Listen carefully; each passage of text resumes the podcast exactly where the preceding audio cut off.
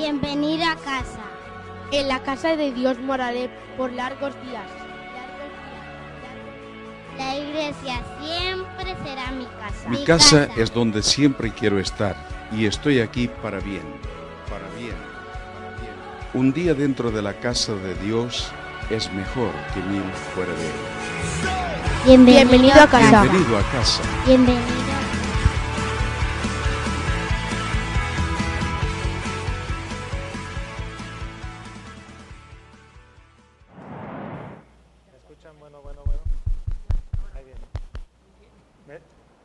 Escucha, hermano Víctor? ¿Sí? Es que la vez pasada este, fa- falló. Disculpen, hermanos, que, que tome agua muy seguido. Lo que pasa es que se me cierra una llave de saliva y ya no produzco más. Por eso se pierden las cosas. Eh, primero quiero que vean un video. ¿Me pueden apoyar apagando las luces, de favor? Para que vean un video de introducción.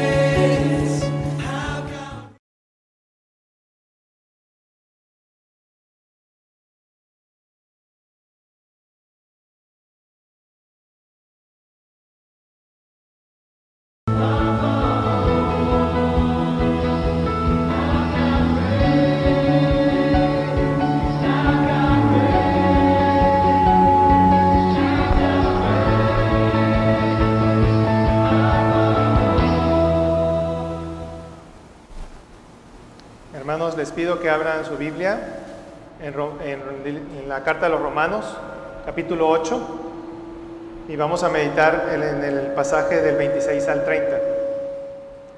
Le doy primeramente, primeramente gracias a Dios por permitirme estar aquí, y también le doy gracias a, a Dios porque el, el pastor me pidió que, que predicara. También le doy gracias a Uriel, que iba a dirigir yo el culto, pero me dice, no, va a terminar bien tronado dirigiendo y predicando. Gracias. Muy bien. Vamos a leer Romanos 8, 26 al 30. Va a ser nuestro pasaje a meditar. Si lo, alcanzan a ver ahí en la, en la presentación, lo pueden leer y si no, en su Biblia. Romanos 8, del versículo 26 al 30. Comenzamos, hermanos, de manera unida. Y de igual manera, el Espíritu nos ayuda en nuestra debilidad Pues ¿qué hemos de pedir como conviene? No lo sabemos, pero el Espíritu mismo intercede por nosotros con gemidos indecibles. Mas el que escudriña los corazones sabe cuál es la intención del Espíritu, porque conforme a la voluntad de Dios intercede por los santos. Y sabemos que a los que aman a Dios, todas las cosas les ayudan a bien. Esto es, a los que conforme a su propósito son llamados. Porque los que antes conoció, también los predestinó para que fuesen hechos conforme a la imagen de su Hijo, para que Él sea el primogénito entre muchos hermanos. Y a los que predestinó, a estos también llamó, y a los que llamó, a estos también justificó, y a los que justificó, a estos también glorificó. Amén. La diapositiva que sigue, por favor, hermano. Bueno, eh, esta, ya si quieren pueden prender la- las luces. Esta, Pablo escribe, esta, carta a las iglesias de Roma. Eh, esta carta va dirigida a los creyentes judíos y a los creyentes gentiles. Eh, Pablo miró a Roma con, con una, una idea muy importante, ya que Roma en ese momento, cuando Pablo escribe esa carta, Roma era la capital, se puede decir que del mundo, era la ciudad más importante. Hay un dicho por ahí que dice, todos los caminos conducen a Roma. Y era porque cuando estaba eh, Roma, cuando estaba de, una, como una capital mundial, pues había mucho comercio, había mucha relación entre Roma y muchas ciudades. Entonces Pablo pensó y dijo, bueno, vamos a plantar ahí iglesias, eh, vamos a, expandir ahí el Evangelio para que de- después de, de Roma eh, se pudiera expandir fácilmente a otros lados. Eh, Pablo, eh, uno de los propósitos también de esta carta era que oraran por él, porque él tenía que ir a un viaje a Jerusalén y también quería ir a, a hacer un viaje también a misma Roma y después ir a España. Quería eh, eh, predicar el Evangelio, Pablo.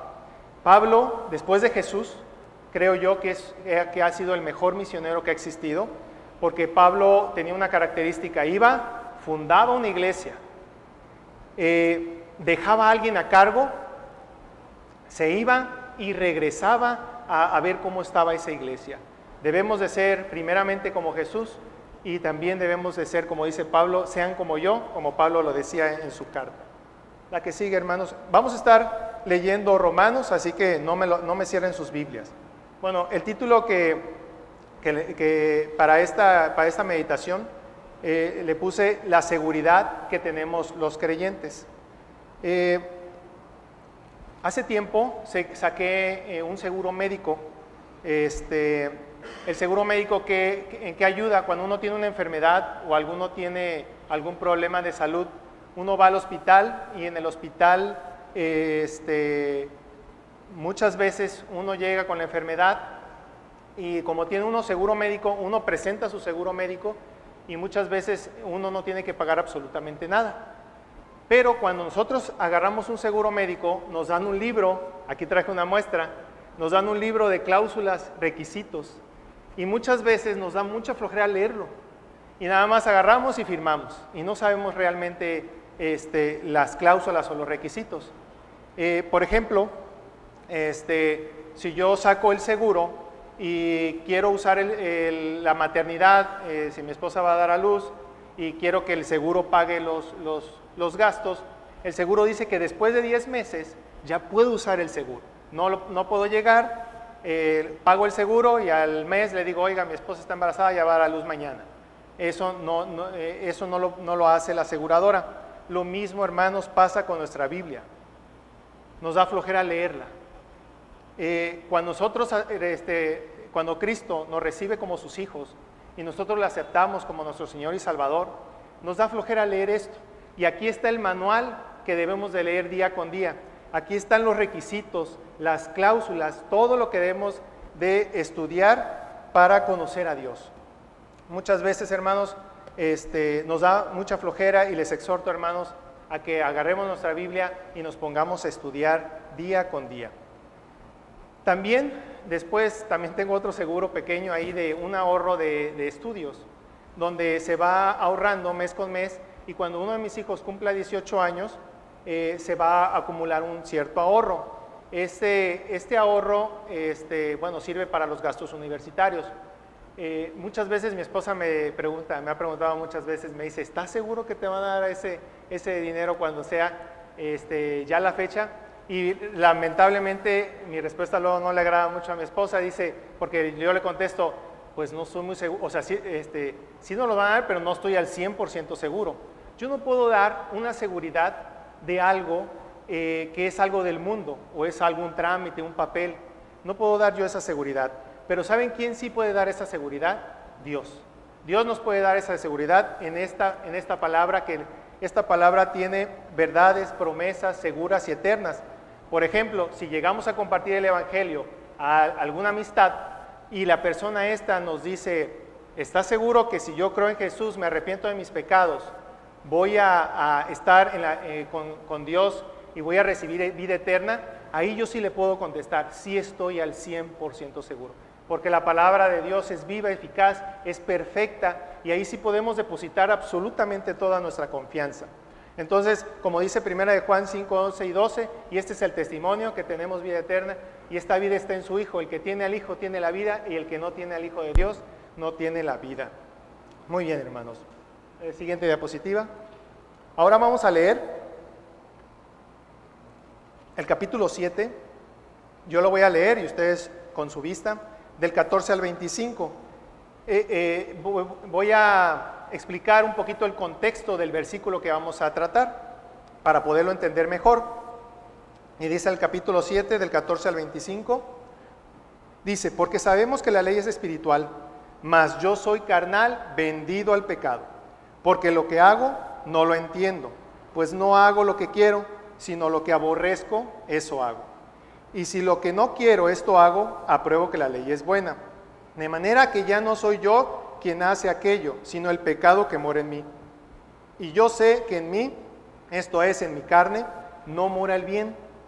Porque el querer el bien está en mí, pero no el hacerlo.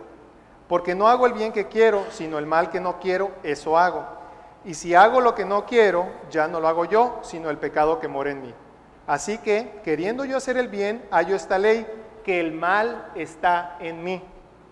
Porque según el hombre interior me deleito en la ley de Dios, pero veo otra ley en mis miembros que se revela contra la ley de mi mente y que me lleva cautivo, o sea, prisionero, a la ley del pecado que está en mis miembros. Miserable de mí, ¿quién me librará de este cuerpo de muerte? Gracias doy a Dios por Jesucristo Señor nuestro, así que yo mismo con la mente sirvo a la ley de Dios, más con la carne a la ley del pecado, hermanos. Tenemos Sabemos, hermanos, que el pecado entró desde, desde Adán y Eva cuando desobedecieron en el huerto. Y cuando entró el pecado a nuestras vidas, eh, hubo una, un- como resultado hubo una muer- muerte física, espiritual y una muerte eterna. Tenemos un problema interno todos, todos los que nacemos tenemos un problema interno y el problema interno se le llama pecado. Y tenemos, pero también todos tenemos una solución externa. La solución externa se le llama Jesucristo. Muy bien. Día con día, hermanos, día con día, cada día tenemos una lucha diaria contra nuestra carne. Nosotros cualquier obra que hagamos, cualquier acción que hagamos, muchas veces viene manchada porque nosotros somos cautivos del pecado. El pecado se revela desde la indiferencia pasiva, o sea, no hacemos nada, no hacemos nada por ello, este, no, hacemos caso a Dios, hasta la rebeldía activa. Ponemos tropiezo a nuestros hermanos, este, hablamos mal de, nuestros hermanos, eh, incluso atacamos a Dios. El, el poder del pecado es muy grande, hermanos, no lo subestimen. Es muy grande el pecado, ya que el pecado miente, seduce, engaña a todo el mundo. Todo el mundo está engañado. El mundo piensa que es libre, pero no es libre el, mundo. El mundo, desde cualquier persona, desde que nace, nacemos cautivos de este pecado. Pero tenemos la solución que es Cristo Jesús. Siguiente diapositiva, la 5.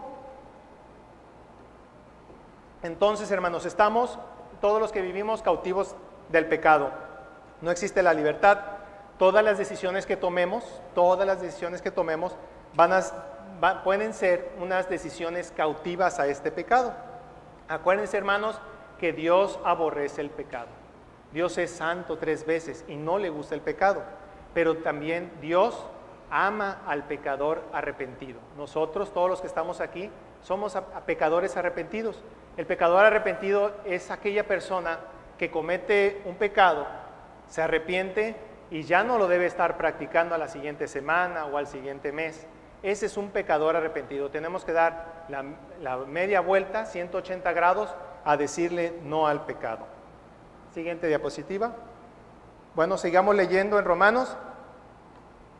Ahora vamos a pasar Romanos 8, del 1 al 4. Dice, ahora pues ninguna condenación hay para los que están en Cristo Jesús, los que no andan conforme a la carne, sino conforme al Espíritu. Porque la ley del Espíritu de vida en Cristo Jesús me ha librado de la ley del pecado y de la muerte.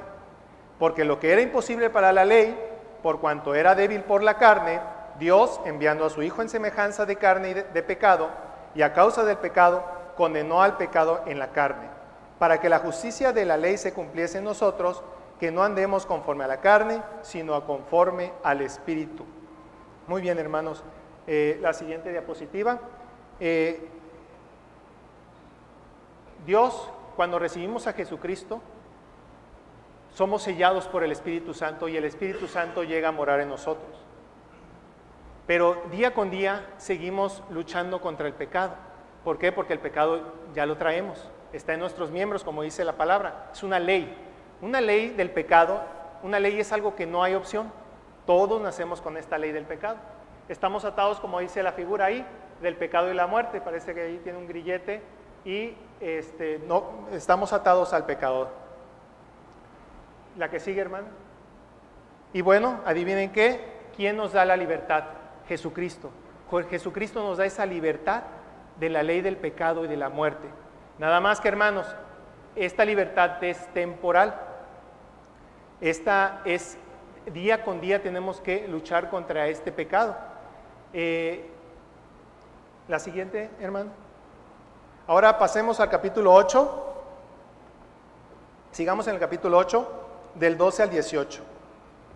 Así que, hermanos, deudores somos no a la carne, para que vivamos conforme a la carne, porque si vivís conforme a la carne, moriréis, mas si por el Espíritu hacéis morir las obras de la carne, viviréis. Porque todos los que son guiados por el Espíritu de Dios, estos son hijos de Dios. Pues no habéis recibido el espíritu de esclavitud para estar otra vez en temor, sino que habéis recibido el espíritu de adopción por el cual clamamos Abba Padre.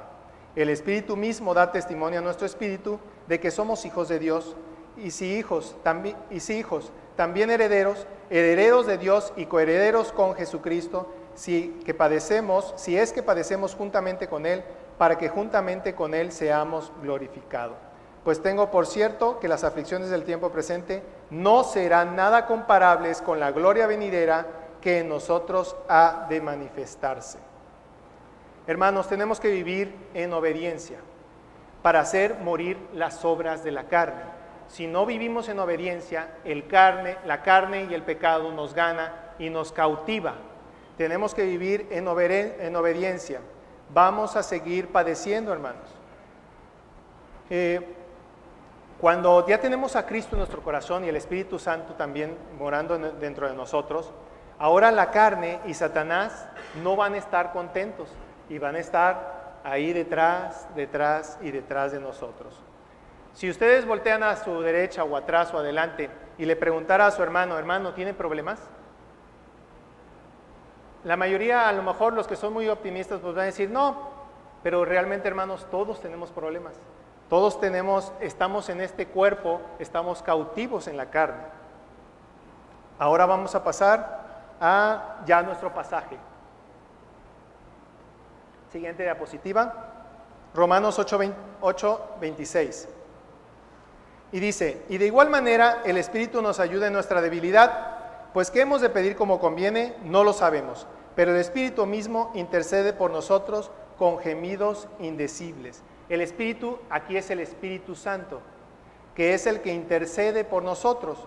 Hermanos, el Espíritu Santo es más poderoso que el pecado, sí puede, Cuando a veces, ay, es que estoy tentado y no puedo. Sí puede, el Espíritu Santo es más poderoso, porque el pecado ya fue derrotado por Jesús en la cruz. Entonces no hay pretexto, hermanos. El, Espíritu Santo va a interceder por nosotros, va a apelar, va a recurrir por nosotros. Él mora en nosotros. Y nosotros, como ya les, habíamos, les había comentado, nosotros somos débiles. Somos débiles física y espiritualmente. Somos muy débiles. Necesitamos forzosamente de Cristo y necesitamos forzosamente del Espíritu Santo. Nosotros al, ser débiles muchas veces somos egoístas. Y bueno, hermanos, y dice, pues, ¿qué hemos de pedir como conviene? No lo sabemos. Hermanos, muchos de nosotros lamentablemente no sabemos orar. No sabemos orar. ¿Y por qué no sabemos orar? Por nuestra inmadurez espiritual. Los nuevos creyentes apenas están aprendiendo, no son maduros espiritualmente, no saben orar. Pero tenemos al Espíritu Santo que intercede por nosotros, por aquellos que no saben orar. También cuando nosotros tenemos mucho dolor en nuestro corazón o estamos padeciendo alguna aflicción, muchas veces también no le pedimos las cosas que debemos de pedirle a nuestro Dios. Eh, hace tiempo, eh, hace unos años, hace seis años más o menos, eh, mi esposa y yo y mi niña Elisa fuimos a un restaurante a comer comida japonesa. Este, llega el mesero, mi hija estaba en una silla alta, en una periquera, llega el mesero y nos pide la orden. Y dice, ¿qué iban a ordenar? Y ya mi esposa ordena, yo ya también ordeno. Y en ese momento se me ocurre preguntarle a mi hija en voz alta, Elisa, ¿qué vas a querer comer? En ese momento mi Elisa, eh, eh, esta Elisa contesta, pastel. Y entonces, eh, bueno, pues yo me río porque pues vamos a comer comida, no vamos a comer un pastel. Imaginemos que a mi hija yo le hiciera caso. Ella es inmadura. Imaginemos que yo le hiciera caso a mi hija y le y, ah, bueno, es que mi hija quiere comer pastel, le doy pastel. Y luego llego en la noche y este, le digo a Elisa, ¿qué quieres cenar? Y este, Elisa me contesta, "Eh, quiero un banana split con mucho chocolate. Bueno, pues ten el banana split. Y a la siguiente mañana eh, se levanta eh, Elisa y le, y le pregunto a Elisa, ¿qué quieres desayunar? No, pues quiero unos mens, unos sneakers y unos Milky Way. Imaginemos que yo le esté dando a mi hija todo lo que ella pide y en su madurez espiritual, ella, eh, en su madurez, perdón, de vida, ella no, no sabe pedir. Si yo le estoy dando esa comida que ella pide, ella no va a crecer sanamente. Ella, ella va a estar malnutrida y ella puede enfermar. Lo mismo nos pasa a nosotros. Cuando somos inmaduros, no sabemos pedirle a Dios las cosas, las cosas que debemos de pedirle. ¿Por qué? Porque somos inmaduros espiritualmente. Yo tengo 28 años en el cristianismo y sí me da pena que muchas veces no sé pedirle a Dios. No lo sé pedir. Eh, muy bien. Ahora, al ser sus hijos, al, al ser hijo de Dios, aquí tenemos una superventaja. Es de que si no obedecemos, Dios nos va a castigar y nos va a azotar, como dice su palabra. En Hebreos 12, 5 a 6 lo dice. Dios castiga a sus hijos, hermanos. Dios no castiga a los que no son sus hijos. La misma carne y el pecado se encarga de castigarlos a ellos. ¿Sí? Este, hay que dar gracias a Dios cuando somos castigados por Dios, porque significa que somos sus hijos. Por ejemplo, cuando vemos a algún niño que se está portando mal, muchas veces nosotros pensamos, ay, si fuera mi hijo, yo le daría unas buenas nalgadas para que ya se compusiera ese chamaco. Sí nos dan ganas, pero no podemos castigar a alguien que no sea nuestro hijo. Hay, una, hay un- algo que, que comenta mucho mi madre. Mi madre, este, una, una frase que dice, dice, a mí tráemenos a mi casa y te lo regreso en tres días hasta hablando inglés. O sea, eh, eh, debemos de, eh, Cristo, Dios castiga nada más a sus hijos, no castiga a los que no son sus hijos, hermanos. Y tenemos que ser obedientes. Siguiente diapositiva. Entonces el Espíritu Santo nos ayuda. Dice Romanos 8:27 ahora, mas el que escudriña los corazones sabe cuál es la intención del Espíritu, porque conforme a la voluntad de Dios intercede por los santos. Eh, Dios conoce con exactitud nuestro corazón, dice que escudriña, lo, lo conoce al 100%. El corazón aquí, la palabra de Dios, significa que es el centro de la vida emocional, espiritual y mental. Voy rápidamente a Salmo 39.1.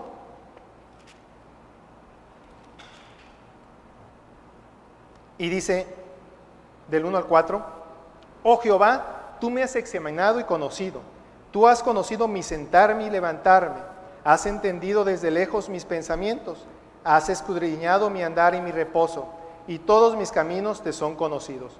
Pues aún no está la palabra en mi lengua, y he aquí, oh Jehová, tú la sabes toda. Tenemos esa seguridad, hermanos, de que Dios nos conoce a la perfección, sabe todo lo que vamos a decir o actuar. Él es nuestro Dios y Él es omnisciente. Dios sabe cuál es la intención del Espíritu, el Espíritu que mora en nosotros. Y la intención del Espíritu siempre es darle gloria a Dios. En todo lo que hagamos, hermanos, darle gloria a Jesucristo.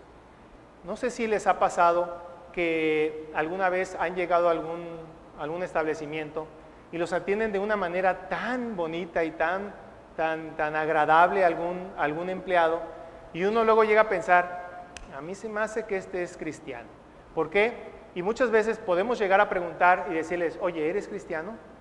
En, la mayoría de las veces eh, yo creo esto que va a contestar que sí. Sí, yo soy cristiano. ¿Por qué? Porque debo- nosotros debemos de mostrar ese amor que Dios nos da. Y ese amor lo tenemos que demostrar en nuestra casa, en nuestro trabajo, en las tiendas, en, en cualquier parte, cuando vamos manejando. Ahí, me, por ejemplo, en lo personal me cuesta mucho trabajo mostrar el amor cuando voy manejando, pero Dios nos ayuda y para Dios no hay nada imposible porque Cristo ya derrotó al pecado en la cruz. Muy bien, hermanos. Sigamos en el siguiente versículo, Romanos 8, 28. Y sabemos que a los que aman a Dios, todas las cosas les ayudan a bien. Esto es, a los que conforme a su propósito son llamados. La palabra sabemos significa, es, nos da seguridad. Cuando yo digo, no, yo sé, esa palabra nos da seguridad. Dice que a los que aman a Dios, todas las cosas les ayudan a bien. Existen cuatro tipos de amor en la Biblia y menciona el eros, que es el sensual o romántico, el estorge, que es el, el- el amor familiar que tenemos hacia nuestras familias, el fileo, que es el amor de las amistades, y el ágape, que ya lo conocemos, que este amor es el amor divino, el amor perfecto, el amor incondicional, sacrificial y puro. Nosotros, hermanos, cuando nosotros, cuando Cristo nos recibe como sus hijos, cuando nos arrepentimos de nuestros pecados, creemos en Jesús, el Espíritu Santo mora en nosotros y nos sella. Cuando el Espíritu Santo mora en nos- nos sella, en ese momento recibimos el fruto del Espíritu.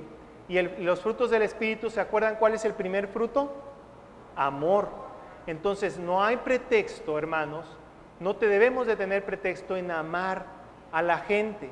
Así como Dios nos amó con un amor puro, sacrificial, un amor perfecto, nosotros también debemos de amar a nuestro prójimo, a nuestro Dios, a nuestro vecino, a nuestro hermano de la iglesia, a nuestra esposa, a nuestro esposo, a nuestros hijos, con ese amor ágape. Ese amor ágape no lo tiene todo el mundo más que los que somos sus hijos. Esa seguridad nos da Dios. Acuérdense, hermanos, ¿cuál es el primer mandamiento? Amarás al Señor tu Dios con todo tu corazón y con toda tu alma y con toda tu mente. Ese es el primer gran mandamiento. Mucho cuidado, hermanos, con compartir versículos a diestra y siniestra.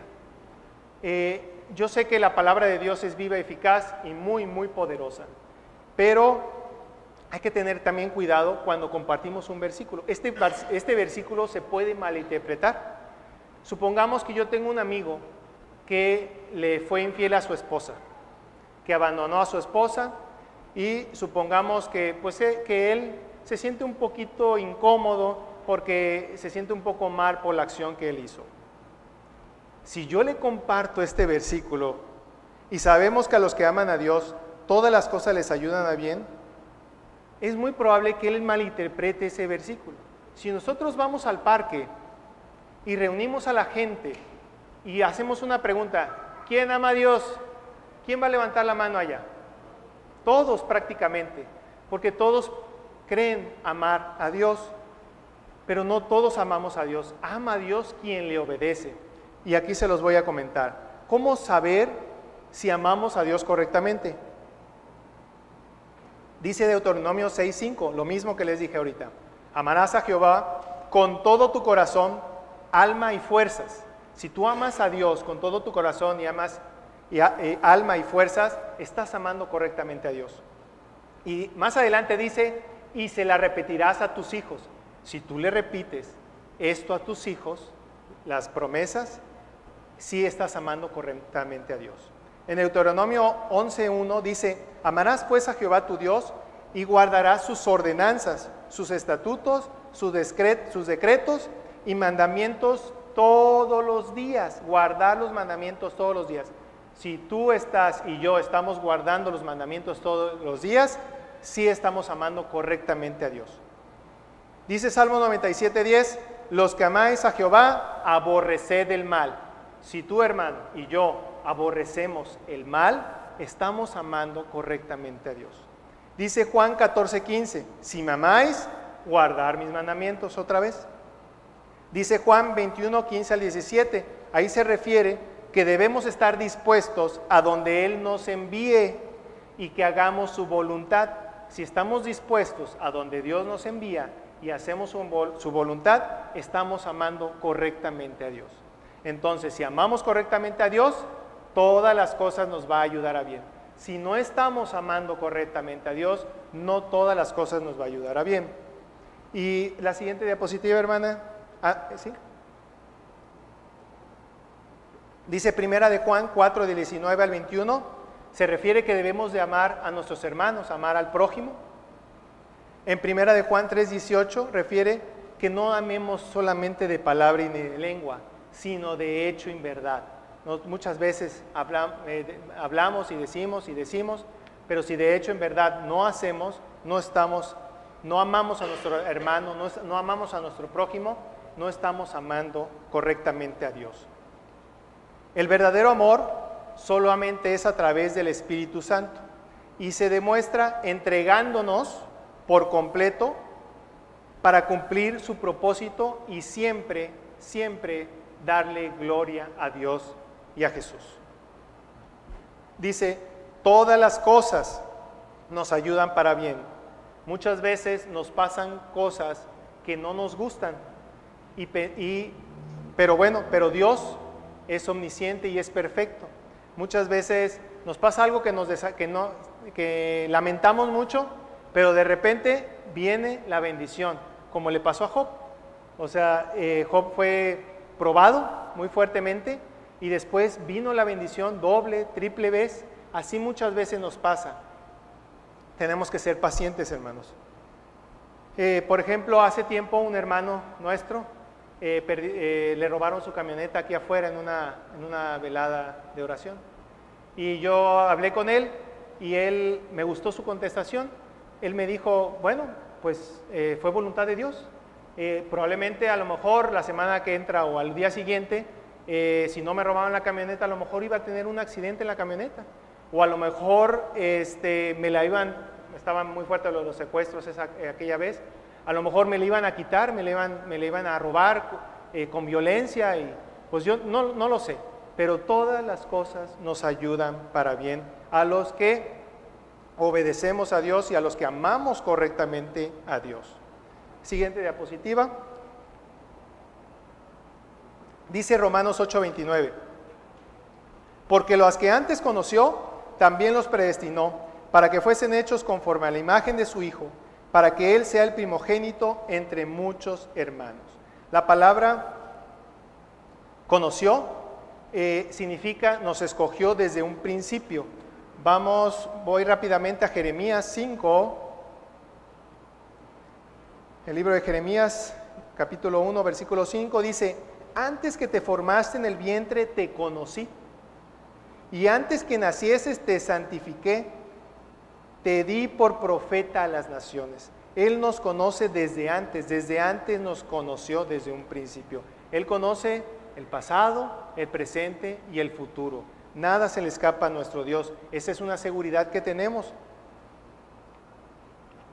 Y luego dice la palabra, también nos predestinó. La palabra predestinó, fuimos apartados desde un principio.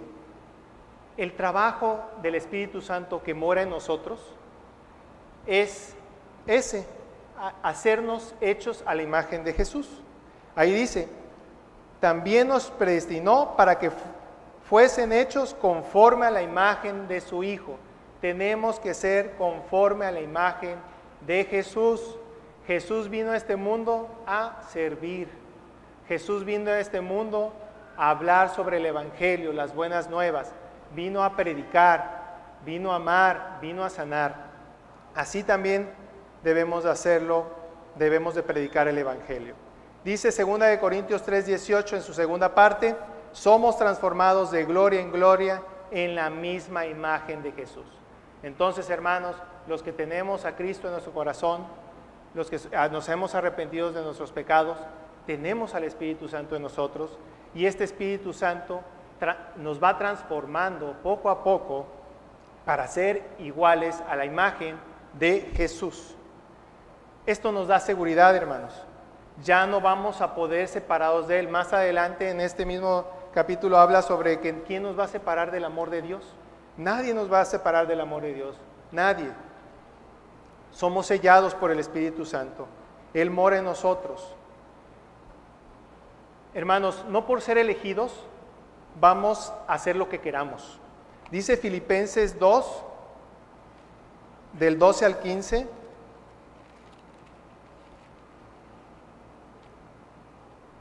Dice así, por tanto, amados míos, como siempre habéis obedecido, no como en mi presencia solamente, sino mucho más ahora en mi ausencia, ocupados en vuestra salvación con temor y temblor, porque Dios es el que en vosotros produce así el querer como el hacer por su, por su buena voluntad. Haced todo sin murmuraciones y contiendas, para que seáis irreprensibles y sencillos, hijos de Dios sin mancha en medio de una generación maligna y perversa, en medio de la cual resplandecéis como luminares en el mundo, hermanos. Tenemos que ser luz, tenemos que ser sal. No por ser elegidos ya vamos a seguir pecando y pecando y pecando. Eh, Dios ama al pecador arrepentido, hermanos, pero no al, pe- al pecador que está practique y practique y practique el pecado. Podemos ser santos, como nos dicen allá afuera, es que tú eres, tú eres santo, te crees santo. Pero la palabra santo no es alguien que, que no peque. La palabra santo ya sabemos que es alguien que es, apartado para Dios, para su obra. Nosotros podemos ser santos en nuestra casa, nosotros podemos ser santos en la iglesia, podemos ser santos en el trabajo, en la escuela, en cualquier lugar. Pero donde, pero donde se, ve, se ve la verdadera, nuestra verdadera santidad es donde nadie nos ve, hermanos. Donde ahí estás tú en tu cuarto y nadie te ve, ahí se demuestra la verdadera santidad. Sigamos con el último versículo. Dice Romanos 8:30. Y a los que predestinó, a estos también llamó. Y a los que llamó, a estos también justificó. Y a los que justificó, a estos también glorificó. En el versículo 29 y 30 hay cuatro etapas o cuatro pasos para llegar a la glorificación. Primero, somos escogidos. Acuérdense, antes de la fundación del mundo. Segundo, fuimos predestinados. ¿Para qué? Para ser transformados a la imagen de Jesús. Tercero, fuimos llamados. Somos llamados para una obra, una, un trabajo. Cuarto, fuimos justificados. Jesús, al morir por nosotros, nos justificó, nos hizo aceptables por su gracia ante el Padre. Vamos a somos aceptados ante el Padre, dice Romanos 3:24. Como pueden ver en la última frase, dice, a estos también glorificó. La palabra glorificó está escrita en pasado. ¿Por qué en pasado? Si todavía no hemos muerto, ni ha venido Jesucristo. La segunda, ¿por qué? Porque Jesús, porque Dios vive en un eterno presente. Eso es- nos da una seguridad, hermanos. Dios sabe el final de todas las cosas y están escritas aquí en esta Biblia y eso nos da una seguridad a nosotros los creyentes. Hermanos, Jesús ya derrotó a la carne y al pecado en la cruz. También ya derrotó a Satanás. Nosotros debemos de obedecerle, amarle, para que el pecado, aplacara el pecado, tenerlo quieto el pecado. Si nosotros empezamos a, a pecar, el pecado se va a poner muy contento y va a dominar nuestro cuerpo. Estando aquí, todavía vivos hermanos, va a haber debilidad, eh, va a haber pecado, va a haber enfermedad. ¿Quién de nosotros no se enferma? Va a haber vejez, ya nos ponemos viejitos y cada vez nos duele acá, nos duele allá. Va a haber hambre, va a haber cansancio, nos cansamos ya luego hacer las cosas cada vez que tenemos más edad. Pero hermanos, como dice Romanos 8:17, tenemos que padecer como Cristo. Cristo también padeció lo mismo, padeció hambre, padeció tentaciones, nada más que él no fue vencido, eh, eh, padeció cansancio.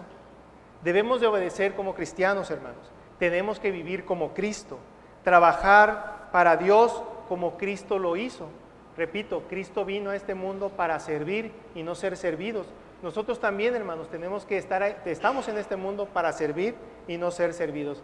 Y tenemos que ser luz y sal. La luz del mundo y la sal, la que le da sabor. La siguiente diapositiva. Hermanos, no estamos solos. El pecado, como les dije, nos cautiva. Somos débiles. Ya cuando nacemos traemos la ley del pecado y de la muerte en nuestro, ser. Pero la buena noticia es que cuando creemos en Jesús, Él nos recibe como su Hijo, nos arrepentimos de nuestros pecados, en ese momento el, el Espíritu Santo mora en nosotros y somos sellados. Entonces tenemos al Espíritu Santo dentro de nosotros y si Cristo ya derrotó al pecado en la cruz, podemos eh, no, no seguir pecando. Siempre vamos a seguir pecando, pero vamos a aplacar al pecado, ya no vamos a practicar el pecado. Debemos de creer en Jesús, hermanos. Acuérdense que esta libertad que tenemos en Jesús es una libertad temporal. Cuando muramos, ya va a haber una libertad definitiva. El Espíritu Santo mora en nosotros y nos ayuda. Si amas verdaderamente a Dios, todo será para bien, pero debemos de amar correctamente a Dios, guardar sus estatutos, obedecerle, amar a nuestro prójimo. De esta manera todo nos va a salir bien. Dios nos eligió para ser transformados a sus hijos, como eh, a la imagen de Jesucristo. Ese es el propósito del Espíritu Santo, dice la palabra, que debemos de ser transformados como a Jesús. Tenemos que pensar como Jesús, actuar como Jesús, vivir como Jesús vivió. Él nos hace un llamado, hermanos, y no debemos de hacer caso omiso a ese llamado. Tenemos que predicar el Evangelio, debemos estudiar la palabra, adorarle, buscarle día con día. Él nos justificó por gracia, dice Romanos 3:23.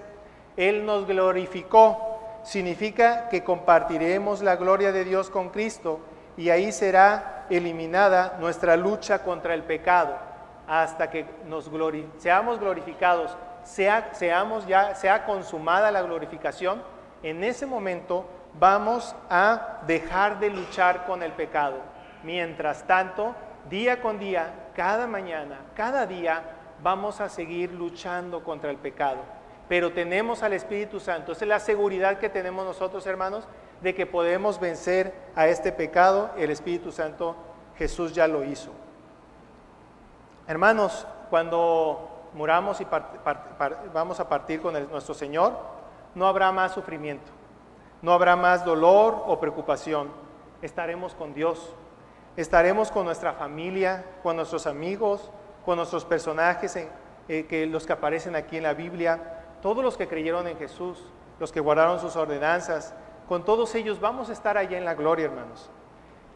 Acuérdense que para estar en la gloria tenemos que creer en Jesús, tenemos que arrepentirnos de nuestros pecados y obedecer a sus mandamientos. Eh, yo continuamente trato de platicar con mis hijos y les hago preguntas para, para que ellos vayan madurando un poquito Este, varias veces les he preguntado a mis hijos, ¿a quién te gustaría ver cuando llegues allá al paraíso? Porque les, les- enseño que nuestro cuerpo es, eh, tiene un fin, que tarde o temprano vamos a morir. Y este, yo les pregunto, ¿a quién te gustaría ver? Primero vamos a llegar a ver a Dios Padre, Dios Hijo y al Espíritu Santo. Pero después le digo, ¿y a quién te gustaría ver? Y bueno, muchas, este, alguna vez me contestó mi hija, no, pues me gustaría ver a Moisés, me gustaría ver a Abraham, me gustaría ver a, a- Pablo. Eh, allá nos vamos a reunir, hermanos. A mí en lo particular me gustaría ver a, a- cada vez que hablo de esto se me corta la, la voz, Eh, me gustaría ver a mi hermana que hace tiempo este, partió con el Señor y, a mí me gustaría verla. Eso es una, una seguridad que nos da Dios.